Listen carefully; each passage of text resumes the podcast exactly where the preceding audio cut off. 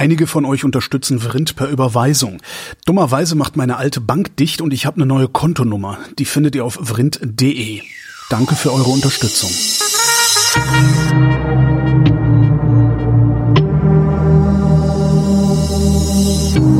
Wer redet, ist nicht tot. Willkommen zum Geschichtsunterricht mit Matthias von Hellfeld. Hallo Matthias. Hi, sei gegrüßt. Für den Fall, dass wir Tonstörungen haben zwischendurch, bitten wir um Verzeihung. Äh, wir nehmen unter erschwerten Bedingungen auf dieses Mal. Thema heute, Black Spartacus. Äh, genau. Ist nicht davon auszugehen, dass äh, zu Spartas Zeiten die Menschen sowieso tendenziell schwarz gewesen sind? Also oder ah, zumindest eine sehr dunkle Hautfarbe gehabt haben? Das könnte gut sein, weiß ich jetzt aber gar nicht. Ähm also Spartacus selber war, glaube ich, nicht schwarz. Nicht? Ich weiß es nicht. Also es, ich weiß es würde mich nicht, also es würde mich eher wundern, wenn er weiß wäre, ehrlich gesagt. Weil vor ja, 7000 Jahren überfragt. rund ums Mittelmeer und so, aber gut, also was, was, was, es geht um, es geht jedenfalls um was, nicht um Spartacus, den Spartakianer, ne? Es geht auch nicht um den Spartakusaufstand in Berlin, sondern es geht um Toussaint Louverture. Und ja, fragt hm. man sich jetzt, äh, oder ich habe mich das lange Zeit gefragt, was um Himmels Willi soll ich jetzt mit Toussaint Louverture machen? Einfach umdrehen, und, Louverture Toussaint und äh, sagen, ja, das ist von äh, Gustav Mahler. Nein, also äh, Toussaint Louverture ist tatsächlich ein Haitianer, Mitte mhm. des 18. Jahrhunderts dort selbst geboren und ähm, ist äh, einer der Helden Haitis, mhm. weil er eben unter dem Namen Black Spartacus äh, ins Rennen und in die Geschichte geht. Und Spartacus, natürlich gibt es da einen ideologischen Zusammenhang zum antiken Spartacus, nämlich jenem Menschen, der versucht hat, äh, nicht nur die Sklaven ähm, aus der römischen ähm, Gesellschaft zu befreien, sondern die römische Gesellschaft insgesamt. Er wurde dann äh, natürlich brutalst ähm, äh, niedergeknüppelt, aber er hat eine lange Zeit wirklich heldenhaften Widerstand geleistet. Und Toussaint Louverture ist ähm, auf dem Höhepunkt seines Lebens ungefähr, als in Paris die französische Revolution beginnt, also 1789.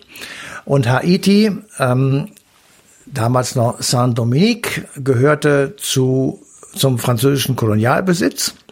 Und ähm, die gesamte Insel, die ja jetzt auch bis zum heutigen Tage in Haiti und Dominikanische Republik gespalten ist, hieß und heißt, glaube ich, immer noch Hispaniola. Mhm.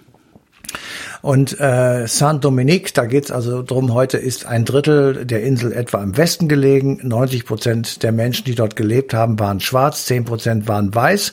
Und die meisten Weißen kamen aus Frankreich. Das waren, wie man sich das vorstellen kann, die Plantagenbesitzer, die Großhändler. Sie stellten die Oberschicht.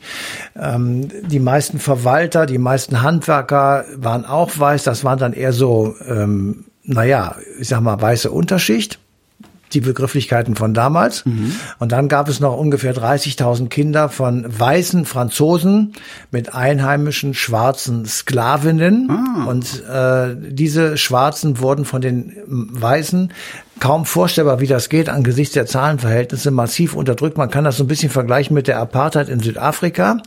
Und ähm, es gab natürlich, wie, wie man sich das dann auch leicht vorstellen konnte, äh, Aufstände und Ärger immer mal wieder, genauso wie eben auch während der Apartheid. Und die Weißen konnten das letztendlich nur mit äh, Gewalt und mit militärischer Überlegenheit für sich lange Zeit durchsetzen.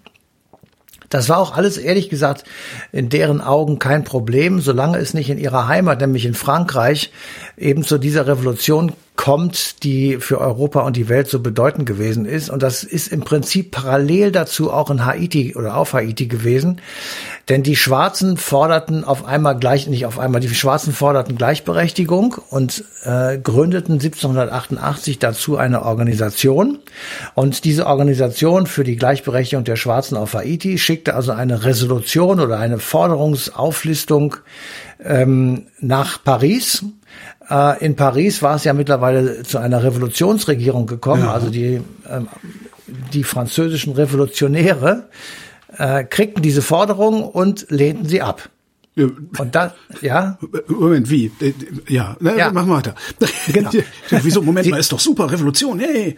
Ja, ja genau. Aber sie, sie lehnten sie ab. Ähm, und man muss ja bei diesen Revolutionshelden genauso wie bei der Aufklärung eben sehr vieles lernen. Und dazu gehört auch, dass sie durchaus der Meinung waren, dass man die Sklaverei erhalten solle, so. weil die Abschaffung der Sklaverei der französischen Wirtschaft schaden würde. Ja, ja? Also, und, Liberale halt, nicht?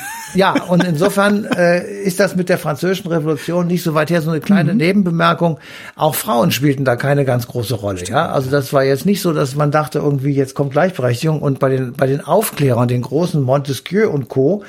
Da waren die Juden äh, nicht gelitten. Ja, also das stimmt, waren ja. Antisemiten, um es mal vorsichtig zu sagen. Und äh, insofern gibt es eben selbst, wenn man sagen könnte, das sind sozusagen die Helden oder die die Mitbegründer einer freien westlichen Welt. Es waren waren eben auch Leute, die bestimmte Vorstellungen hatten, die nicht mehr in unser Bild ja. passen heute. Und zwar wirklich nicht. Ja, sonst hätten wir, sonst würden wir wahrscheinlich nicht heute noch versuchen, uns dagegen zu wehren und die durchzusetzen. Also sowas wie Frauenwahlrecht, ja. ne? Äh, alle, alle möglichen, ja, Demokra ja, Demokratisierungsbestrebungen, Gleichberechtigungsbestrebungen und sowas. Wäre das vor 250 Jahren schon angelegt gewesen, hätten wir es heute etwas leichter mutmaßlich. Ja, genau. Also, also was, was, was ich mich gerade noch frage, ist, wie kommt diese Nachricht von der Revolution in Frankreich, wie schafft es diese Nachricht so schnell dann doch in die Sklavengemeinschaft von Saint-Domingue? Das waren, das waren im Grunde genommen parallele Erscheinungen und im Übrigen gab es Schiffe. Ja, ja, klar. Und, äh, natürlich kamen Leute aus Frankreich nach Haiti, die erzählt haben, dass es in Frankreich eine Revolution gegeben hat. Selbstverständlich. Mhm. Äh, das war jetzt nicht, das ist natürlich nicht so schnell wie heute, aber mit ein paar Wochen Verzögerung ist das da angekommen. Und insofern, äh, Haiti ist jetzt nicht irgendeine Insel. Es ist jetzt, äh, das war schon eine, die wirklich wichtig war. Das war der weltweit größte Produzent von Zucker und Kaffee. Mhm. Es gab Baumwolle, Indigo und Kakao. Das heißt, diese Luxusgüter ähm, waren in der französischen Oberschicht natürlich absolut relevant. Und äh, die Insel selber wurde wegen der Exporte natürlich vor allem die dort herrschende weiße Minderheit relativ reich. Ähm, so, und die, das Ancien Regime, also die Zeit vor der Revolution, hat das sozusagen durchgedrückt mit brutaler Unterdrückung der Schwarzen und Gewalt sichert Vorherrschaft. Nach diesem Motto ähm, haben die dort gelebt. Und 1789, wo also in Paris die Revolution beginnt, ähm, gibt es eben auch in, auf Haiti ähm, massive, ähm, ich sag mal, Ausschreitungen unter Berufung auf die französische Revolution. Ja. Äh, ich sag mal, 14. Juli beginnt das ja alles so ein bisschen mit dem Sturm auf die Bastille.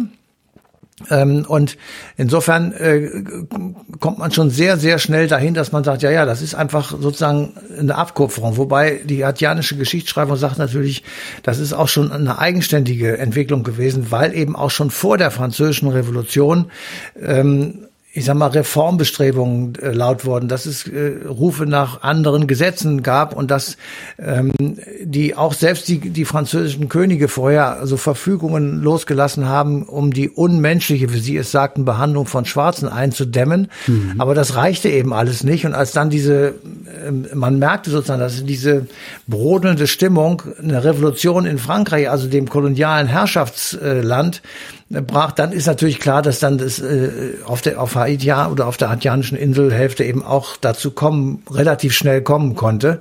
Und ähm, die, äh, das Fass ist dann irgendwann übergelaufen und hat dann tatsächlich ähm, dazu geführt, dass bis 1804 auf Haiti eine Revolution stattfand, die dann letztendlich in der Unabhängigkeit des Landes ähm, endete und die Franzosen mussten, weil sie keine andere Möglichkeit mehr hatten und ihre militärischen Kräfte gebunden waren, dann schon unter Napoleon, äh, diese Insel freigeben. Und einmal gesagt, wir können das nicht mehr halten, das ist zu teuer, das ist, gibt's zu viel. Und einer, der da wirklich entscheidend dran beteiligt war, war eben dieser Toussaint Louverture, der ähm, im Übrigen selbst aus einer Sklavenfamilie stammte, die äh, aus dem Benin rüber verschleppt war. Wir hatten ja mal eine Sendung gemacht über die ersten Sklavenschiffe. Mhm. Ähm, die aus Afrika losgeschickt wurden und die kamen eben genau in Mittelamerika an, also ungefähr dort, wo wir uns jetzt befinden. Ähm, er war erstmal sogenannter Haussklave, dann musste er Vieh hüten, ähm, dann hat er sich selbst Lesen und Schreiben beigebracht, also Autodidakt. Und ähm, 1791, als die Revolution auf Haiti begann, äh, hat er sich ähm, ja selbst sozusagen dem angeschlossen und wurde dann innerhalb ganz kurzer Zeit zu einer absoluten Symbolfigur und zu dem militärischen Anführer und ähm, er wurde zum Helden stilisiert und das ist tatsächlich ähm, bis zum heutigen Tage spürbar. War er denn auch ein Held? Ja, das ist eine gute Frage. Ähm, ich bin mir da nicht so ganz sicher. Also was er wirklich gemacht hat, ähm, er hat äh, gegen Frankreich gekämpft. Äh, die Franzosen haben zunächst einmal unter dem Kommando eines Schwagers von Napoleon 6000 äh, Mann dahin entsandt auf die Insel, besiegen die Aufständischen erst einmal, setzen französisches Recht wieder durch. Napoleon selbst wollte auch die Sklaverei in den Kolonien äh, durchsetzen und wenn es denn schon Schwierigkeiten gab, wieder durchsetzen.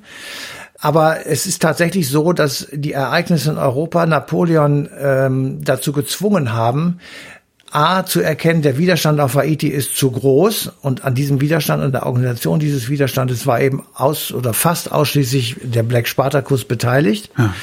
Ähm, wir kriegen das nicht mit, ich sag mal, mit kleiner Mannschaft 6000 Leute hinschicken und dann wieder zurückkommen. Damit ist die Sache erledigt. Das geht eben nicht. Mhm. Ähm, gleichzeitig, gleichzeitig ähm, muss man immer bedenken, wir haben in Europa Napoleon, der den gesamten Kontinent beherrscht der sich ähm, auf einmal gegen England wehrt. Da wird es eine Seeblockade geben, die also die Wirtschaft in Europa massiv beeinträchtigt, weil England der einzige mächtige Konkurrent noch ist um die Vorherrschaft neben Russland, aber der ist verbündet mit Frankreich. Ähm, er muss sogar Louisiana verkaufen, also er verkauft eine Kolonie an die Vereinigten Staaten 1803, nämlich Louisiana. Ähm, und im gleichen Jahr zeichnet sich ab, dass es eine militärische Niederlage geben würde, wenn man weiter kämpft. Und deswegen gibt es zum 1. Januar 1804 die Unabhängigkeit Haitis von Frankreich und damit die erste Gründung eines äh, Staates, ähm, der, äh, ich sag mal, sich selbst befreit hat. So, was macht jetzt dieser Black Spartacus? Black Spartacus war einerseits ein Kämpfer, ein, ein militärischer Anführer, auf der anderen Seite aber ähm, war er auch ein Diplomat oder ein Politiker, jemand, der äh, durchaus sich in Europa rumtreiben konnte und rumgetrieben hat und ähm, versucht hat, ähm, diplomatische Lösungen zu finden. Ähm, das aber hat nicht funktioniert, wie wir aus der Geschichte wissen. Und er wurde dann irgendwann äh, verhaftet, Anfang April, hm. äh, nee, Anfang 1803, äh, nach einer Schlacht mit französischen Truppen. Er wurde dann nach Frankreich verschleppt, ähm, wurde verurteilt und ist am 7. April 1803 äh, in einer Franz zu Frankreich gehörenden befestigten Burg an der Grenze zur Schweiz gestorben. Unter wirklich äh, knappsten und fürchterlichsten Haftbedingungen, äh, weil man in ihm natürlich auch jemanden gesehen hat, der ähm, ja der erste war, der aus den Kolonien emporgestiegen ist Während äh, und wirklich wieder ne, so und wieder richtig Widerstand geleistet hat. Ja. Und man man hat sich natürlich schon überlegt, ähm, wenn das überall stattfindet, wo wir unsere Kolonialgebiete haben, dann haben wir überall ein Problem. Und ja, insofern ja. war das schon wichtig. Ähm, ja, also er war, ähm, er war für die Haitianer bis zum heutigen Tage ein Held. Auf der anderen Seite gibt es bei solchen erfolgreichen Menschen immer, ich sag mal, eine andere Seite und ähm, es ist nicht so richtig klar, was ihn jetzt wirklich angetrieben hat. Also er hat zum Beispiel die Arbeitspflicht eingeführt. Ähm, da kann man jetzt sagen, das ist ähm, eine Maßnahme zur Unterdrückung der eben gerade befreiten Sklaven. Ja. ja ähm, oder hat er das gemacht, um die Wirtschaft anzukurbeln, die nach der Revolution, nach dem Krieg wirklich brach lag? Und vor allen ähm, Dingen, um die Leute von der Straße zu haben, wahrscheinlich. Ja, und wie, ne? Genau, wie muss man das, ähm, wie muss man das einschätzen, dass er die freigelassenen Sklaven dazu gezwungen hat, auf den Plantagen zu schuften, die aber immer noch weißen Besitzern gehörten? Mhm. Ja, also die wurden gerade von den Besitzern befreit, wurden dann wieder dahin geschickt, für die gleichen Leute zu arbeiten, waren aber Freigelassene. Cool, ja. ähm, und das zu bewachen oblag dem Militär und dieses Militär musste auch von der Schusswaffe Gebrauch machen. Also insofern ähm, kannst du sagen, ja, es ist einerseits natürlich jemand, der tatsächlich zum ersten Mal ein Land aus der Kolonialzange befreit hat. Aber auf der anderen Seite muss man sich auch ein bisschen Skepsis und Distanz, glaube ich, bewahren, weil der reine Held ist es sicher nicht gewesen. Damals vielleicht dann schon, ne? Also weil von heute aus betrachtet ja. ist es ja, äh, ne, wie du immer so schön sagst, mit Chips und Bier auf dem Sofa, ja. äh, hat das natürlich nicht gut funktioniert, aber letztlich hat es ja funktioniert. Ja. Es hat funktioniert und äh, tatsächlich Ja, es ist, aber Haiti ist, ähm, wir wollen jetzt nicht auf die heutige Situation eingehen, ja, das, das hat ja auch noch viele andere Sachen, äh, Ursachen, aber die Leute damals werden sich auch schon gefragt haben, warum machen wir das jetzt eigentlich? Warum schmeißen wir die Weißen nicht einfach raus?